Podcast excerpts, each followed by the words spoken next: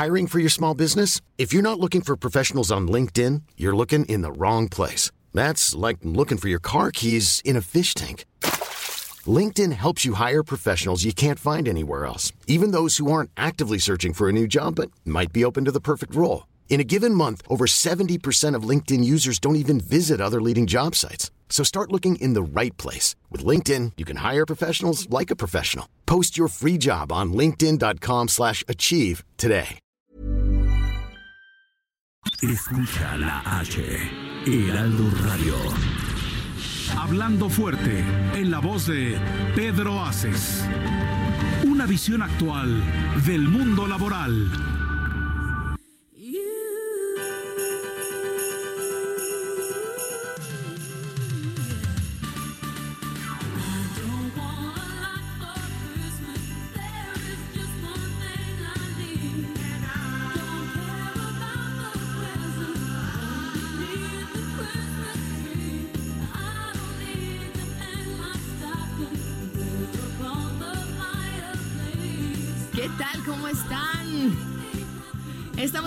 Navideños porque claro, es 23 de diciembre, no lo puedo creer, se acabó el año y nosotros estamos en la edición número 12 de Hablando Fuerte sin Pedro Aces.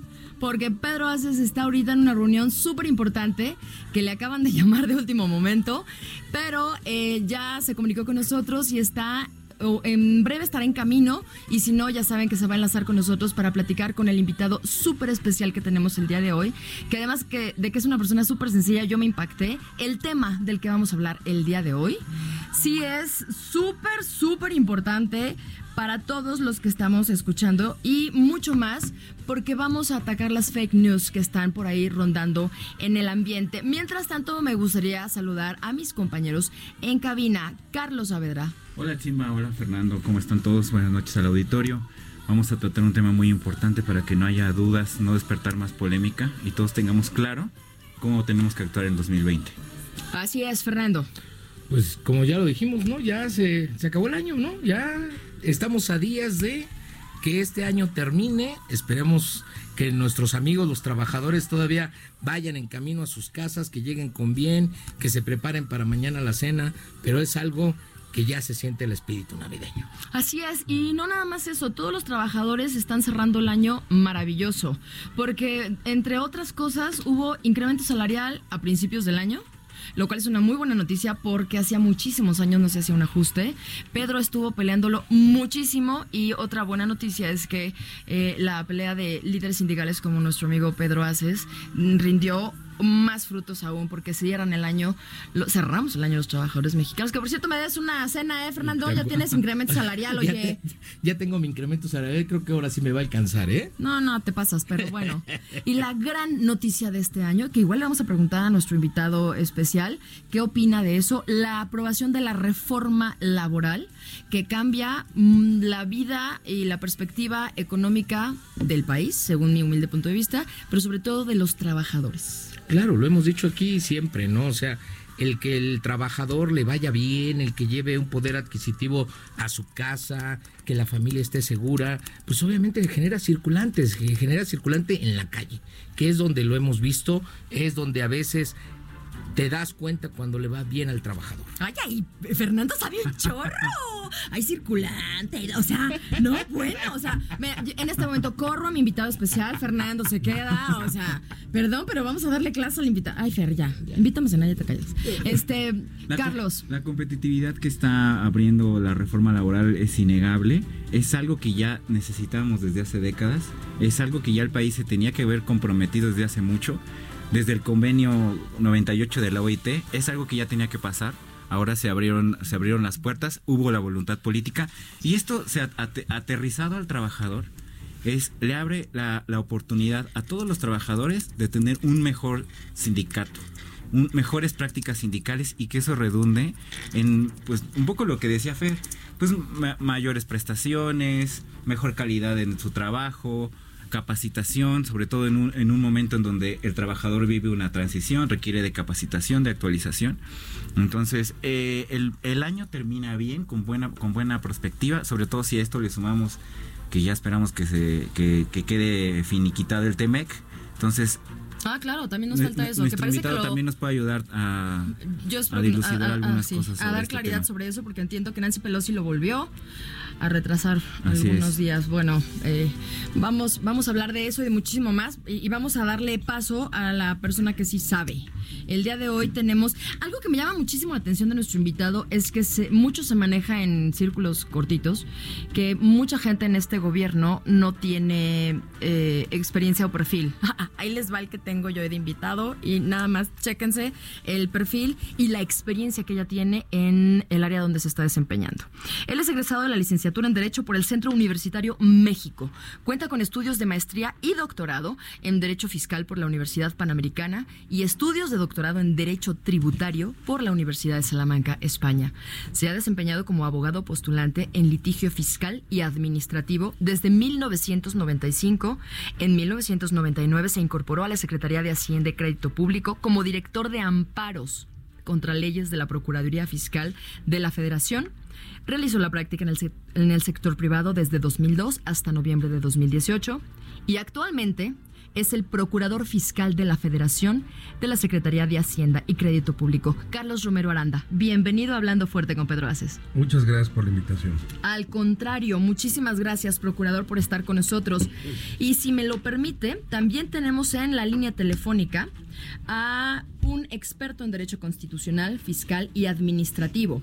Es socio fundador y director del despacho Pérez de Hacha e Ibarra de Rueda, abogado por la Libre de Derecho, integrante del Comité de Participación Ciudadana del Sistema Nacional Anticorrupción, catedrático de la UNAM, articulista en New York Times, Reforma, etcétera. Doctor Luis Manuel Pérez de Hacha, ¿cómo estás? Buenas noches. Hola, Simba, un gran gusto estar contigo y bueno, pues honrado estar en esta charla con el Procurador Fiscal de la Federación, don Carlos Romero.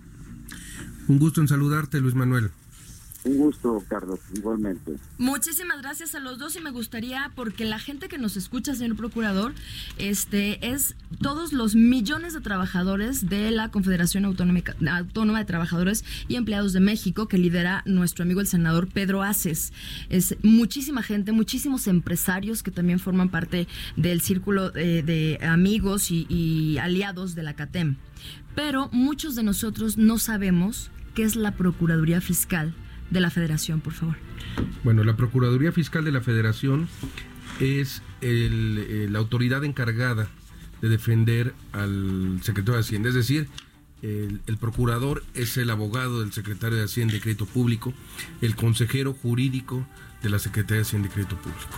¿Y cuáles son sus principales funciones? Bueno, eh, digamos que eh, dentro de las principales funciones es defender a la Secretaría y en su caso al presidente de la República en todas, eh, en contra de cualquier acto, eh, más bien no en contra de cualquier acto, para defender cualquier acto de la autoridad eh, fiscal o financiera que depende de la Secretaría de Hacienda y Crédito Público, para defender al secretario, cualquier autoridad de la Secretaría en cualquier juicio fiscal o de amparo, controversia constitucional, eh, en donde cualquier autoridad de la Secretaría que no sea eh, el SAT o cualquier otra autoridad de órgano desconcentrado, que eh, por el cual se tengan que defender los actos principalmente. Eh, tenemos una subprocura- cuatro subprocuradurías, la de amparos, que es donde se definen estos actos, ¿Dónde está usted? donde estuve yo hace 20 años. La de legislación y consulta, que es donde se preparan y donde se discuten o donde se llevan a cabo las iniciativas que presentar el Ejecutivo eh, en materia fiscal y financiera. Eh, tenemos, y presupuestaria más que otra cosa, tenemos otra subprocuraduría que es de asuntos financieros, que es donde es el órgano consultivo del eh, sistema financiero mexicano propiamente y donde también se discuten o se preparan algunas legislaciones financieras. Y tenemos la Subprocuraduría Fiscal Federal de Investigaciones, que es donde se persiguen los delitos fiscales y financieros, propiamente. Perfecto. Ah, doctor Pérez de Hacha, en su entender, ¿cuál es el reto principal que tiene ahorita el procurador? Bueno, el, eh, don Carlos Romero eh, ha hecho hincapié en las últimas eh, semanas en el trabajo legislativo que culminó con la reforma penal fiscal, de combatir las empresas fantasma y, a la par eh, las empresas de outsourcing que en realidad también son empresas fantasma en, buena medida. El, el, reto pues, se consiguió en esta etapa lograr la reforma en el Congreso, que fue una empresa eh, que en su momento se cuestionó por diversos aspectos, pero ya es la ley, entonces lo que sigue ahora es la aplicación de la misma. A mí, a mí me pareció que la campaña emprendida eh, por el procurador fiscal y la entonces jefa del SAT, Margarita Ríos Farjat, estuvo magistralmente colocado. Ciertamente, eh, eh, y, a Carlos le tocó esta etapa en momentos previos de su carrera profesional, el gremio profesional de abogados y de contadores públicos hicimos un énfasis muy grande que las empresas fantasmas se tenían que combatir, eh, no solo en la parte de la evasión fiscal, sino también por el hecho del desvío de recursos públicos y hoy por hoy en el lavado de dinero. Las empresas fantasmas, desde mi punto de vista, son el mecanismo ideal para lavar dinero, no solo para evadir impuestos ni desviar recursos públicos. Entonces yo creo que esta primera etapa ya cuajó, es necesario combatir las empresas fantasma así como se ha manejado como una decisión de Estado que se le ha dañado a la hacienda pública tremendamente durante varios lustros, décadas ya. Entonces, desde esa desde esa parte yo creo que el, el, primer objetivo se logró. Entonces, digamos que de, en la aplicación que se vaya a hacer de, las, de la reforma fiscal, penal fiscal, pero no solo a partir del primero de enero, sino también con base en la legislación pasada, ¿qué va a pasar con las empresas fantasma? Esa sería mi gran, gran pregunta para, para Carlos Romero. Eh, desde el área de investigación penal que tiene ahí, pues yo he platicado con algunos colaboradores de su equipo, comprometidos, eh, sabedores del tema, y bueno, yo creo que el reto que tienen de frente es que esa reforma y ese combate a las empresas fantasmas sea efectivo. No sé el procurador en este momento, ya a punto de empezar el año eh, nuevo, el 2020, cómo esté visualizando estratégicamente esto para que quienes hemos dicho combates en las empresas fantasma, ese primer reclamo nos satisfaga. ¿no? Procurador. Eh, mira, eh, yo quiero comentar que precisamente fue un trabajo muy muy fuerte y muy preciso para poder sacar adelante la reforma. Eh, esta reforma lo que buscaba es tratar de combatir la evasión que, de acuerdo a números que, tiene la Secretaría, significaba alrededor de 500 mil millones de pesos al año por eh, empresas fantasmas. Y sí, concuerdo contigo, esto es un cáncer eh, con el cual tenemos que luchar y de verdad acabarlo, pero sí entiendo que por uno de los puntos que mencionabas, que es eh, el desvío de recursos públicos, uno de los temas. Yo te puedo decir que he encontrado cuando menos cuatro esquemas eh, generales que llevan a cabo estas empresas. El primero, en efecto, como mencionabas, es el desvío de recursos públicos para pasarlos a las empresas EFOS y EDOS, empresas que eh, facturan operaciones simuladas y empresas que deducen operaciones simuladas, para después llevar ese dinero hacia personas físicas en específico o sacarlos, eh, hacerlo efectivo, sacarlo del banco, digamos propiamente, y destinarlo a campañas electorales o cualquier otro fin. Otro esquema que tenemos identificado es en el que no hay recursos públicos, pero que son aquellas eh, firmas dudosas que dicen nosotros te ayudamos a, a, minimizar la carga tributaria con esquemas de facturación y que simplemente te ayudan a pagar menos impuestos eh, dándote deducciones. ¿Esas son las factureras? Las dos son factureras. Ah, Una con recursos públicos y una sin recursos públicos.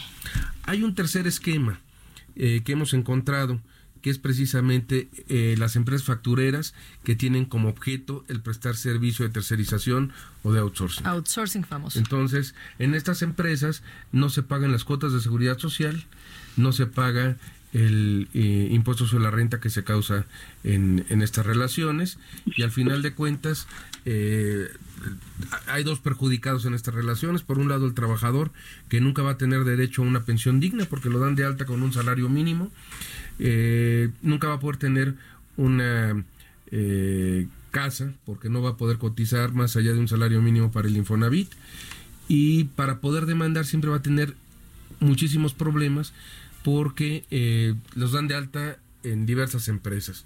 O una primero y al mes siguiente en otra, de modo que no sea rastreable quién es el, el prestador del servicio. El patrón. El patrón. Ok. Y por último, las empresas que se constituyen y que operan para lavar el dinero de operaciones ilícitas, narcotráfico, etcétera, ¿no? Entonces, eh, son los cuatro eh, escenarios que hemos identificado con el cual operan estas empresas simuladoras de operaciones. Y sí, vamos a atacar hacia adelante porque a partir del primero de enero de 2020 eh, la defraudación fiscal con este tipo de operaciones, es decir, tres o más personas que en forma reiterada y permanente lleven a cabo actividades ilícitas, serán equiparados con delincuencia organizada. Organizada, que eso es una de las cosas que más ha brincado mucha gente. Exactamente. ¿Por Eh, qué? ¿Por qué, procurador? Porque a nadie le gusta que lo comparen con la delincuencia organizada. Ok. Entonces, ¿quiénes se deben de preocupar por este esquema? Los que vendan facturas. Es ahí. El- Nada más. Él es el principal porque Tres o en más el ambiente personas hay mucho ruido. que en ¿no? forma permanente y reiterada lleven a cabo actividades ilícitas, como en este caso es tener empresas que única y exclusivamente se dedican a defraudar al fisco federal. Mm, Doctor Pérez de Hacha y señor procurador, en el tema del outsourcing es- específicamente, que es donde Pedro ha hecho un, gran trabajo y está muy, muy enfocado y, y para evitar eh, tanto impactar a las empresas que realmente hacen su chamba, como evitar esto que ustedes eh, usted estaba diciendo acerca pues de los impactos eh, perjudiciales a los trabajadores. ¿Cuál es el la, ¿Cómo ustedes ven el outsourcing? ¿Hay outsourcing bueno? ¿Hay outsourcing malo? Eh, ¿Subcontratación este, buena o mala? ¿Hay que desaparecerla? ¿No? ¿Cuál es su opinión, doctor Pérez de Hacha? Mira, nada más un comentario previo de lo que Sí, adelante. Carlos acer- acerca de la delincuencia organizada. Eh, ciertamente, la mayoría, para no absolutizar casi todas, eh, las, em- las empresas factureras operan a la manera de delincuencia organizada. Yo digo incluso que sin la reforma legal, ¿eh? sin la reforma legal. Ahora lo que hace la reforma remata ese punto. Pero operan a la manera de delincuencia organizada porque, mira, estamos metidos abogados, contadores públicos, notarios, asesores financieros, ejecutivos de cuenta bancarios, Carlos, funcionarios del SAT involucrados desde También. adentro. Claro. Es decir, Qué sí, joyitas, entonces, le robaron la identidad al presidente Andrés Manuel López Obrador y a su esposa. Pero además ya había sucedido ese tema con quien fue en su momento jefe del SAT, le robaron la, la- la identidad y en Zapopa constituyeron 84 empresas fantasmas. Es decir, estás hablando de robo de identidad, estás hablando de lavado de dinero. En este caso de Jalisco estaba metido un grupo, eh, uno de los grandes eh, cárteles de las drogas. Entonces, eh, ciertamente, eh, eh, lo que hace la reforma es simplificar lo que destruye desde mi punto de vista hoy por hoy es delincuencia organizada. Entonces, en ese punto, pues sí hay que ir con todo, con todos los mecanismos de, pre- de, de prueba a favor, con todos los mecanismos de recabar pruebas eh, por diversos medios que prevé la ley ley de delincuencia organizada, es decir, sin duda hay que hacerlo. Ahora vámonos a las de outsourcing. Ajá. Para mí, de las empresas fantasma que operan como outsourcing, ¿por qué son empresas fantasma? Porque simulan la existencia, o más bien esconden la existencia de relaciones laborales.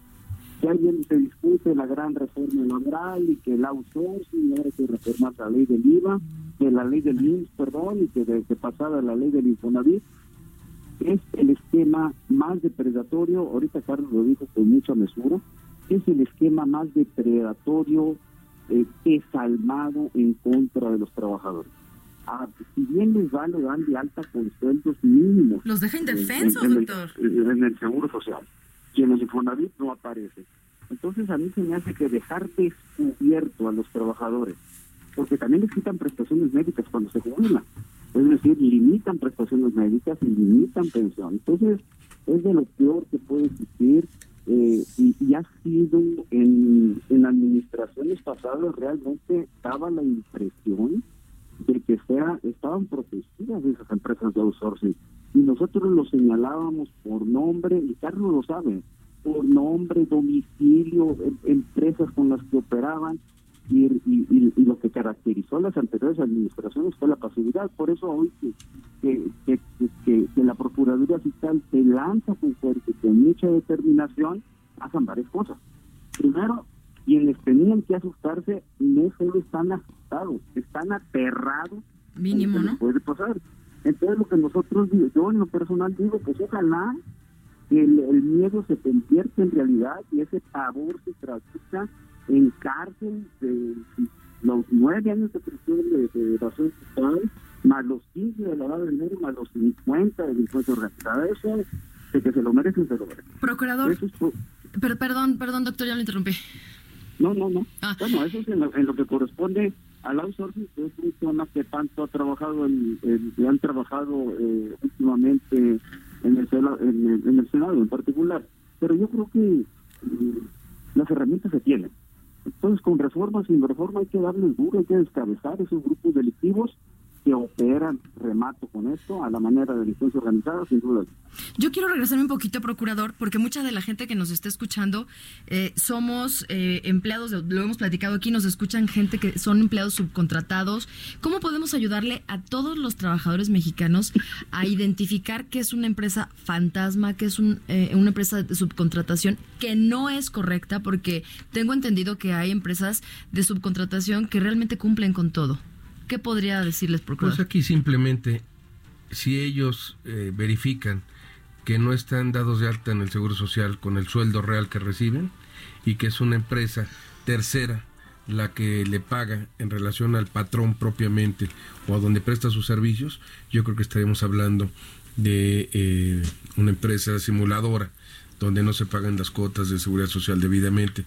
Yo pongo a disposición de los trabajadores un correo electrónico Ah, muchas gracias, sí. que es eh, denuncias guion bajo PFF, denuncias guion bajo PFF, arroba hacienda punto gov punto mx. Procurador, y tú ahorita acabas de mencionar que el trabajador, bueno, ahí está la clave cuando se da de cuenta en su salario.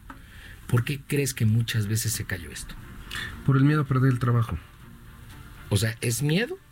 ¿Es en ese momento? Porque al final de cuentas, si él llega y denuncia públicamente, lo primero que van a decir, córreme este trabajador. Por supuesto, es lo que ha pasado Entonces, aquí pueden presentar denuncias anónimas y nosotros iniciaremos investigaciones para poder eh, empezar a desmantelar este Pro- tipo Procurador, de un- una empresas. pregunta. Ah, hace un momento el doctor decía que ya te- contamos con elementos para actuar. Más específico, si ahorita en este momento el trabajador identifica su situación, ¿no? Puede mandar, por ejemplo, un mail a, este, a este correo que nos acaba de dar y cómo la Procuraduría actúa. En el momento que nosotros recibimos un correo electrónico, se inicia una investigación. Y nosotros nos buscamos o nos allegamos de los medios de prueba necesarios para poder eh, continuar con la misma. Y si vemos que hay elementos que constituyan un delito, iniciaremos la querella correspondiente. Entonces aquí lo que buscamos es que nos den información, que nos den a conocer quiénes podrían estar involucrados en esto y nosotros podríamos iniciar algunos procedimientos. Eh, quiero entrar un poco al tema técnico que hablaba Luis Manuel respecto a los casos que ya presentamos hasta el 31 de diciembre de 2019 donde todavía no está en vi- en vigencia la ley. Esos delitos no van a quedar impunes, que eso es muy importante. Los delitos que se hayan configurado hasta el 31 de diciembre de 2019 van a ser perseguidos conforme a la ley vigente. Que sí tenemos el inconveniente que los delitos fiscales son delitos que no meritan prisión preventiva oficiosa, bueno, es un, un detalle.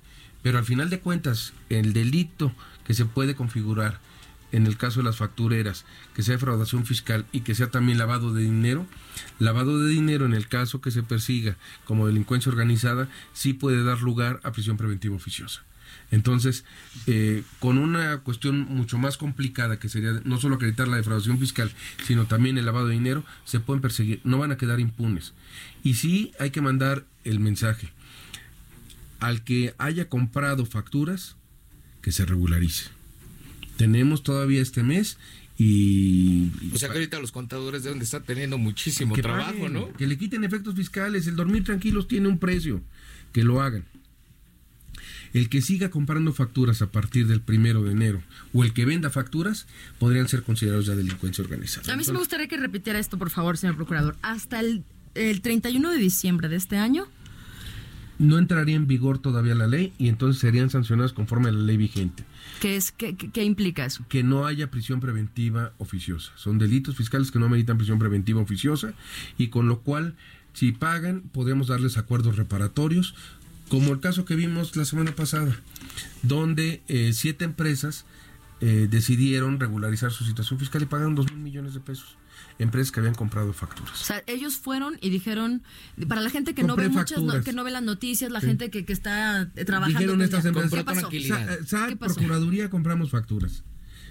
Eh, queremos regularizar la situación fiscal. Bueno, quítale efectos fiscales. ¿Cuánto corresponde? 2.009 millones de pesos. Ok, y, pagan. pagaron. Sí. Ustedes tienen un cálculo de más o menos el tamaño del problema. Estamos hablando de el qué porcentaje de empresas podrían estar teniendo este problema. Pues mira, eh, la defraudación fiscal que nosotros tenemos calculada por concepto de estos con- de este rubro que son las factureras, los impuestos que se dejan de, de recibir son alrededor de 500 mil millones de pesos. Entonces, por lo que buscaríamos, el ideal es que no hubiera defraudación fiscal. Bueno. Pero bueno, con que podamos eh, bajar estos números, creo que cualquier tema es importante. Que se empiece a regularizar. Que se regularicen. Y que aquellos que crean que están actuando ilícitamente porque el contador los engañó, porque les metieron el clásico gol, aquí ya Aquí se- no hay engaño. Porque también Es que es va- vamos dice. a hablar eh, claro. A ver. Hablemos fuerte, como se dice. Eh, para el año 2020, el que compró facturas, es decir, el que se ubique en los supuestos de defraudación fiscal, eh, pero que aparte haya omitido el pago de impuestos, pero utilice, utilice documentación falsa para llevar a cabo deducciones, acreditamientos, para pedir devoluciones, que no haya enterado las retenciones y que el monto omitido sea arriba de 7.8 millones de pesos, podrá tener prisión preventiva oficiosa. Esto es, si tuviste una factura de cerca de 22 millones de pesos, es cuando caes en este supuesto. No me puedes decir que si pagaste 22 millones de pesos, me engañó el contador, no supe a quién le pagué. No cabe el engaño. De, de esto y más vamos a seguir hablando. Estamos con invitado de lujo en cabina, el procurador fiscal, eh, Carlos Romero. Son las 9 con 28 en Hablando Fuerte con Pedro Aces. Y en la línea telefónica también tenemos al doctor Luis Manuel Pérez de Hacha, fiscalista reconocidísimo en México. Los dos continúan con nosotros después del corte.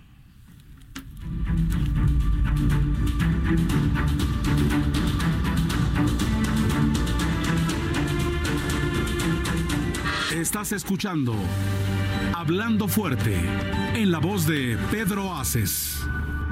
Heraldo Radio. La HCL se comparte, se ve y ahora también se escucha.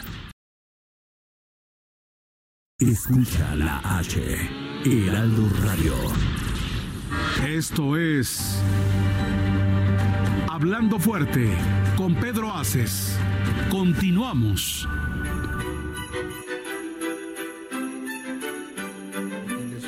Muchísimas gracias por continuar con nosotros. Son las 9 con 32 minutos. Hoy, 23 de diciembre de 2019. Mañana es Navidad. Mañana es día de reunión con la familia. Mañana es día también de hacer este, reflexiones. Y una de las mejores reflexiones que pueden hacer en familia es portarse bien fiscalmente. La verdad. O sea, Pagar. ¿De cómo nos hemos portado? Por- por- Portarse bien fiscalmente.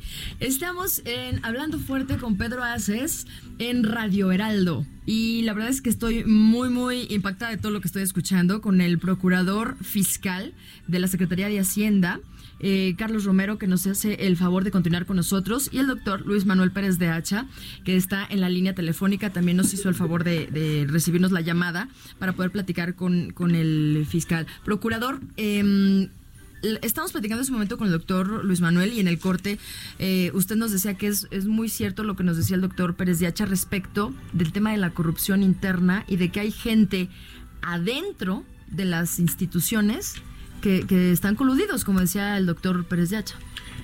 Yo te puedo decir que, eh, o yo tengo la percepción de que ya no están en las instituciones. Perfecto. Eh, yo creo que si hubieran estado todavía en las instituciones, esta reforma nunca hubiera pasado. Claro. Eh, sí me queda claro que todas las facturaciones apócrifas o simuladas que vimos en el sexenio pasado no se hubieran presentado si no hubiera protección desde adentro. ¿Cómo puedes explicarte que en un domicilio fiscal haya 200, 300 empresas, que ninguna tiene trabajadores, ninguna tiene operación, ninguna tiene activos y no pasará nada? Doctor Pérez de Hacha. Eh, eh, eso sí, es cierto y, qué bueno que se está combatiendo con, con la corrupción interna, de otra forma esto se complicaría más. Eh, yo tengo unos comentarios eh, que dejé pendiente antes del corte. Primero, el procurador eh, nos, ha dado la cifra que las empresas fantasma ocasionan como daño a la hacienda pública. Pero también hay otra cifra que las propias empresas fantasma, no otras empresas, las mismas empresas fantasma ocasionan a la, hacienda pública vía gasto que son el tipo de la estafa maestra, que es así el tema emblemático, aunque no el más grande.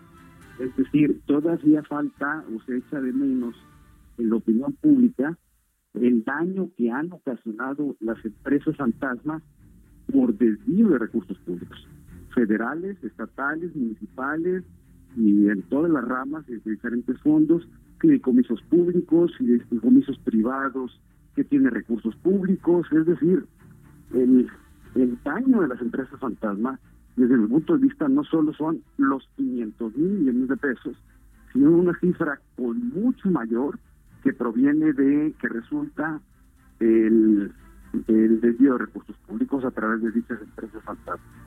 Eso es un tema. El otro, eh, invitar, eh, esa es más una tarea eh, del procurador fiscal, pero yo creo que es un tema que quedó que un tema que quedó pendiente en la reforma es que si las empresas fantasma evaden impuestos, si las empresas fantasma eh, desvían recursos públicos, si las empresas fantasma daban dinero, yo creo que falta un paso más en la reforma pendiente para un momento posterior legislativo de considerar también como delincuencia organizada al desvío de recursos públicos.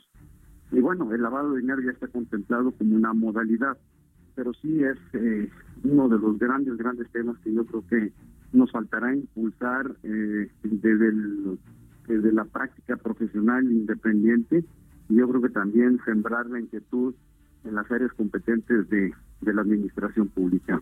Otro aspecto eh, que incluso Carlos lo comenté con con algún, con un par de tus colaboradores de las estrellas que tienes ahí, es eh, que se, se presenta una paradoja muy grande con las listas del 69B del Código Fiscal. Es, son las listas que pues, se consideran oficiales de las empresas fantasma. Hay muchas más de esas empresas, pero bueno, esas son las que el SAT, mediante mecanismos legales específicamente regulados, detecta como tales. Pasan de 9.000, una, una cifra así en las definitivas. Pero se presenta la siguiente paradoja. Eh, se publican en las listas del 69B, no emiten ya eh, certificados digitales por, Internet, los, conocidos como CFDIs, se les cancelan los sellos digitales, es decir, fiscalmente están muertas esas empresas. Sin embargo, la paradoja que sigue subsistiendo en el sistema bancario es que sus cuentas bancarias siguen operando. Entonces, las empresas fantasma, cuya vocación es lavar dinero, extrayendo recursos de la hacienda pública vía evasión o desvío de recursos, siguen operando las cuentas bancarias. Entonces las dispersan. Esto en un, momento determinado lo, lo señalé en un foro donde participó el titular de la UIF y decía yo, es eh, una gran, gran paradoja. A mí me, resultaría natural que publicada una empresa fantasma en el 69, una de las consecuencias inmediatas es que se inmovilicen las cuentas bancarias o se cancelen las cuentas bancarias, pero no solo de quienes son aparecen ahí en, las, en, en el sistema bancario como accionistas, representantes legales o autorizados en las cuentas bancarias, sino también en las otras 200 cuyo domicilio común es uno, los que señalaba el procurador fiscal. pero también cuyo elemento común es que se repiten los accionistas, se repiten los representantes legales y se repiten los autorizados. Entonces, la banda delictiva, a la manera de delincuencia organizada, sigue dispersando los recursos. Yo creo que ese es uno de los grandes, grandes pendientes, que además de la reforma penal fiscal, sí se echaría de menos o sería necesaria en estos momentos. ¿no? Procurador. Mira, aquí hay muchos temas que tocaste ahorita, pero quiero ir un poquito eh, dilucidando temas importantes.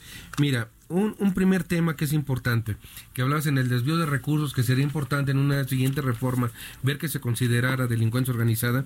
Y yo quiero comentarte que eh, precisamente eh, cuando se dan desvío de recursos, sí este, entra en participación delincuencia organizada porque son tres o más personas que en forma reiterada y permanente llevan a cabo actividades ilícitas y en este caso es el desvío, de recursos públicos. Si tú acreditas ese delito junto con eh, lavado de dinero y defraudación fiscal, puedes acreditar delincuencia organizada. Creo que eh, sería más sano el tener eh, expresamente, pero al día de hoy sí lo puedes hacer con la reforma que tenemos e incluso mediante lavado de dinero. yo estoy de acuerdo contigo eh, en cuanto a eh, las cuentas bancarias cuando se sume, cuando se eh, enlista una empresa en el 69B de que pudiera inmovilizarse la cuenta, embargarse propiamente. Hay que dividir dos temas. es, corre independiente el tema fiscal o administrativo del penal. En la materia administrativa, pues yo creo que la autoridad sí podría solicitar embargos precautorios sobre estas eh, cuentas, porque tienes toda la razón, al final de cuentas les dejan que dispersen el dinero. En el momento que la eh, pones en la lista deberías eh, practicar embargo precautorio sobre estas cuentas. Pero paralelamente, en lo que es la materia penal, cuando nosotros presentemos estas denuncias, eh, por delincuencia organizada donde estén estas empresas, dentro de las eh, cuestiones que llevaremos a cabo ante la Fiscalía y ante los, el propio Poder Judicial de la Federación, se solicitaría el aseguramiento de las mismas, con lo cual el dinero no se pueda tocar y no se pueda mover. Entonces son de las cuestiones que, que estaríamos implementando eh, para tratar de, tapar estos hoyos que mencionas. Y hay un tema importante que también me gustaría mencionar. La reforma tuvo dos vertientes. Uno, equiparar a delincuencia organizada la defraudación fiscal. Y el otro, subir los delitos y considerar como violatorios de la seguridad nacional la defraudación fiscal.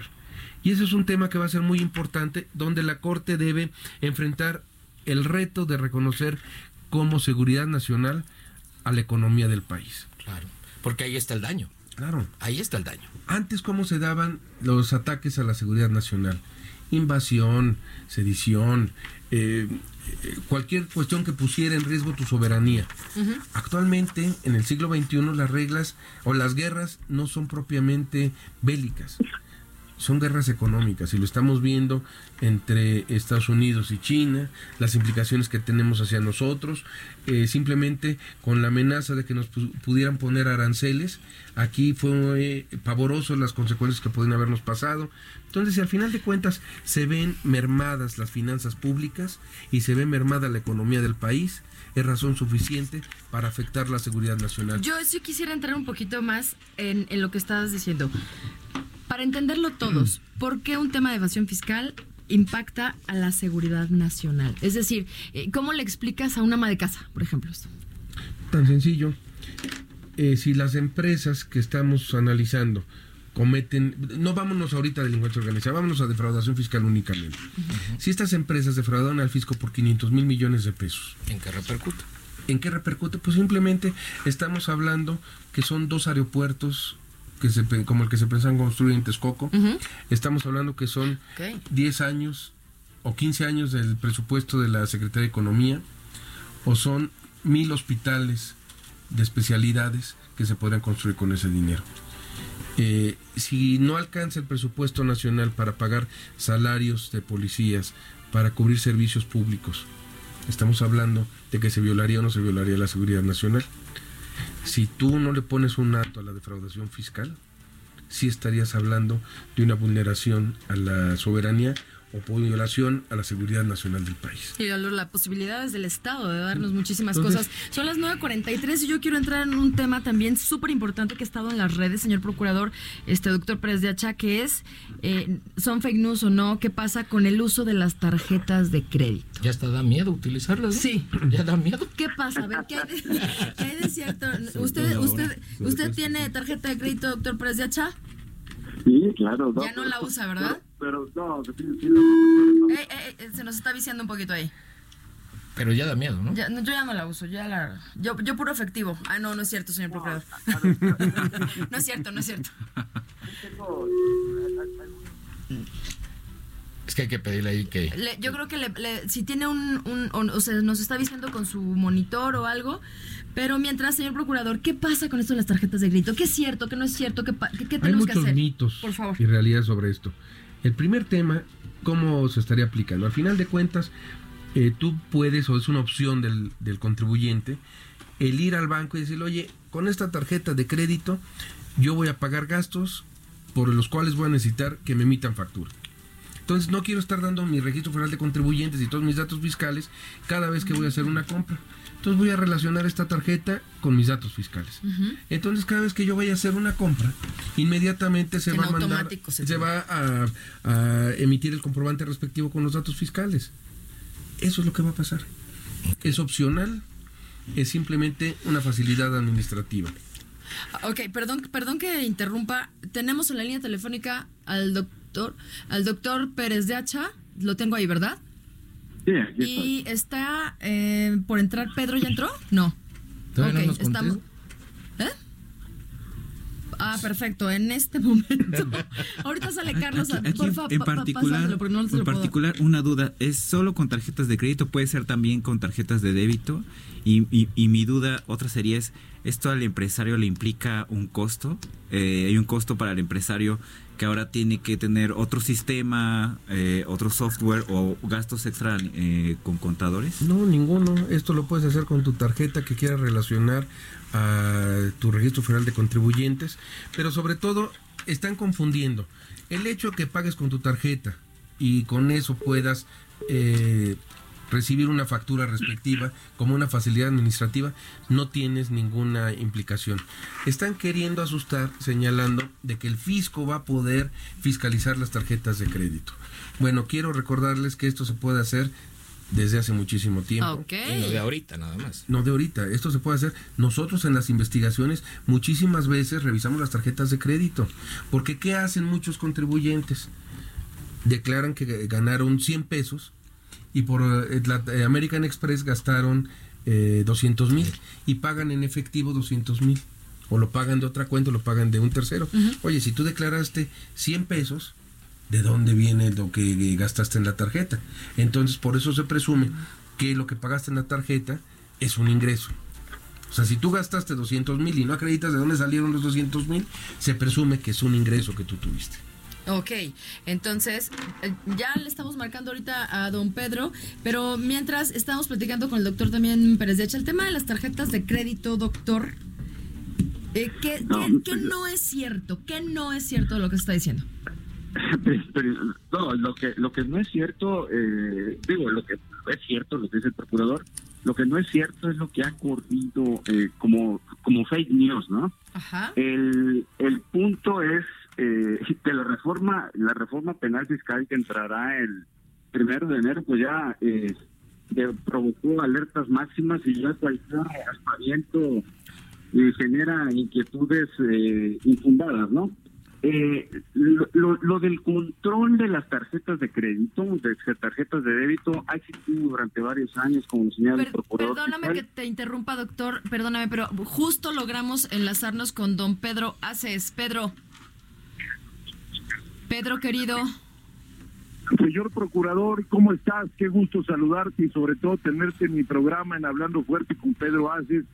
Me disculpo contigo de no poder estar hoy en cabina, pero acabo de salir ahorita de una reunión ahí en el Zócalo, donde tú conoces perfectamente bien. ¿Cómo estás, Carlos? ¿Cómo estás, Procurador? Qué gusto saludarte, Pedro. Para mí es un honor que hoy me acompañes, sobre todo en este programa donde hay muchas dudas para toda la gente. en este nuevo modelo que se está haciendo de, de fiscalización, considerando pues hoy muchas nuevas normas que entrarán en vigor el día primero de enero de este próximo año, así como el señor presidente nos aumentó el salario mínimo en un 20%, también habrá eh, cosas muy importantes ahora en materia fiscal y tú como procurador de una procuraduría muy importante que depende de la Secretaría de Hacienda, ¿qué viene? ¿Qué viene? Que la gente sepa, Carlos Romero, procurador fiscal, ¿qué viene para todos aquellos, como lo decía Simba hace unos momentos, vamos a regular en el Senado el outsourcing, mas no lo vamos a terminar porque la tercerización es una cosa necesaria para las empresas, pero esa tercerización que le recorta a los trabajadores su antigüedad, tenemos que eliminarla. ¿Qué viene ahora en temas hacendarios, Carlos? Mira, antes de otra cosa quisiera sí eh, abundar un poquito en el tema que mencionabas. Eh, nosotros estamos por regular el outsourcing eh, perfectamente para que no perjudique a los trabajadores ni al fisco. Pero yo creo que no lo debes de eliminar porque ahí sí causarías un problema eh, social muy importante.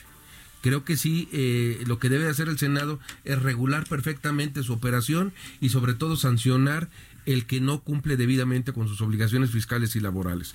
¿Qué viene para eh, las empresas, para los contribuyentes? Yo dejaría un mensaje muy corto pero sencillo el que cumple con sus obligaciones fiscales no tiene de qué preocuparse. Se debe de preocupar el facturero, es decir, el que vende facturas, se debe de preocupar el que compra facturas. Esos son los que se deben de preocupar y los que omiten causando un daño al erario, eh, eh, impuestos. Básicamente, el que está dentro del marco de la ley y cumple con sus obligaciones fiscales no tiene de qué preocuparse. Tú te debes de acordar, procurador, que hace algunos meses platicamos en el Senado de la República tú y yo, y te di el ejemplo de que todos aquellos que tercerizan, que lastiman los daños, los patrimonios de los trabajadores cuando no les reconocen la integridad, que les van quitando día a día, cada 40, cada 50 días, cada mes, que los van cambiando de razón social. Eso es la verdad, porque aquí estamos en hablando fuerte, señor procurador fiscal de la federación, no tienen madre hay que ir por ellos, hay que ir por ellos y lo digo claro y fuerte porque estamos en Hablando Fuerte con Pedro Azdes en este programa, el más escuchado de los lunes a las nueve de la noche. Y para mí, vuelvo a repetir, amigos Radio Escuchas, hoy es un honor tener en cabina al señor Procurador Fiscal de la Federación, Carlos Romero, que hoy nos acompaña. Y él y yo lo platicamos, a ver, la tercerización, porque estamos en México, hablamos castellano, no estamos como Napoleón acostumbrado a estar en Canadá o en Estados Unidos. Outsourcing es para otro país, aquí es tercerización y no se le dio ese sueño guajiro al compañero Gómez. ¿Por qué? Porque no puedes querer sorprender a 128 senadores de la República que queremos que las cosas se regulen, no que se acaben. Es como la vida, la vida hay que regularla, hay que llevarla paso a paso, mas nadie quiere acabar con la vida. Así es la tercerización, señor procurador. Totalmente de acuerdo contigo. Creo que es eh, una medida que hay que regularla, pero sobre todo acabar con los que no cumplen con sus obligaciones fiscales y no cumplen con sus obligaciones laborales. Oye, pero yo sí te quiero agradecer y reconocer que gracias a que eh, tú como legislador el Senado de la República y la Cámara de Diputados que aprobaron esta reforma, esta reforma ya se pagó. Al final de cuentas, eh, la semana pasada eh, presentó el secretario de Hacienda y tu servidor públicamente el caso de siete empresas que regularizaron su situación fiscal y pidieron un acuerdo reparatorio para tratar de extinguir la acción penal y pagaron dos mil millones de pesos. Entonces, ahí está el claro ejemplo y por eso el agradecimiento hacia ti, hacia el Senado de la República, hacia el Congreso de la Unión, porque realmente eh, se ve que sí era necesaria y que sí está surtiendo efectos esta reforma. Qué, importante es lo que comentas, cómo ha aumentado ahora los pagos hacendarios. Y eso es porque, porque tenemos que cumplir los mexicanos con un mandato, somos contribuyentes y tenemos que contribuir al Estado. Señor Procurador, yo les mando un abrazo en cabina, les deseo una feliz Navidad a los miles de radioescuchas de este programa y sobre ti En lo personal, te agradezco que estés en mi programa. Saludos a todos los compañeros en la cabina una feliz Navidad para todos ustedes. Gracias, amigo Carlos Romero, procurador fiscal de la Federación. Te mando un fuerte abrazo, eh, Pedro. Gracias, Pedro. También está en la línea el doctor Pérez de Hacha. Eh, perdemos a Pedro, pero nosotros tenemos que cerrar. Doctor Pérez de Hacha, si quiere un comentario final rapidísimo.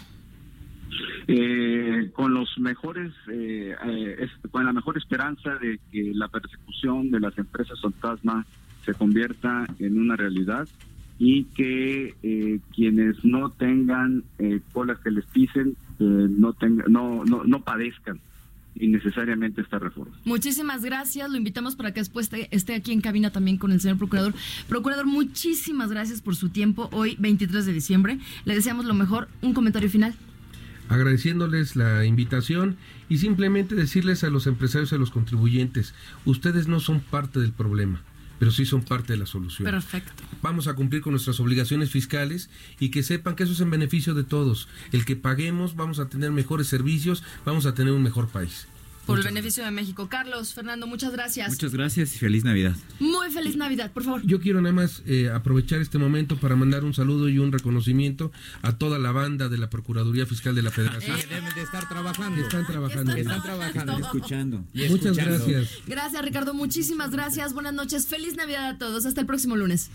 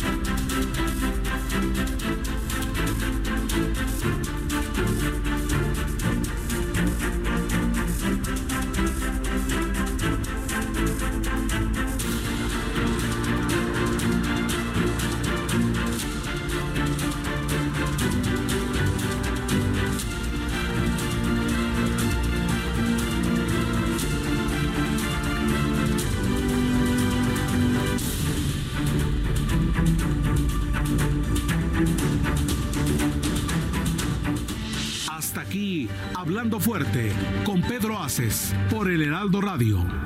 Heraldo Radio, la H que sí suena y ahora también se escucha.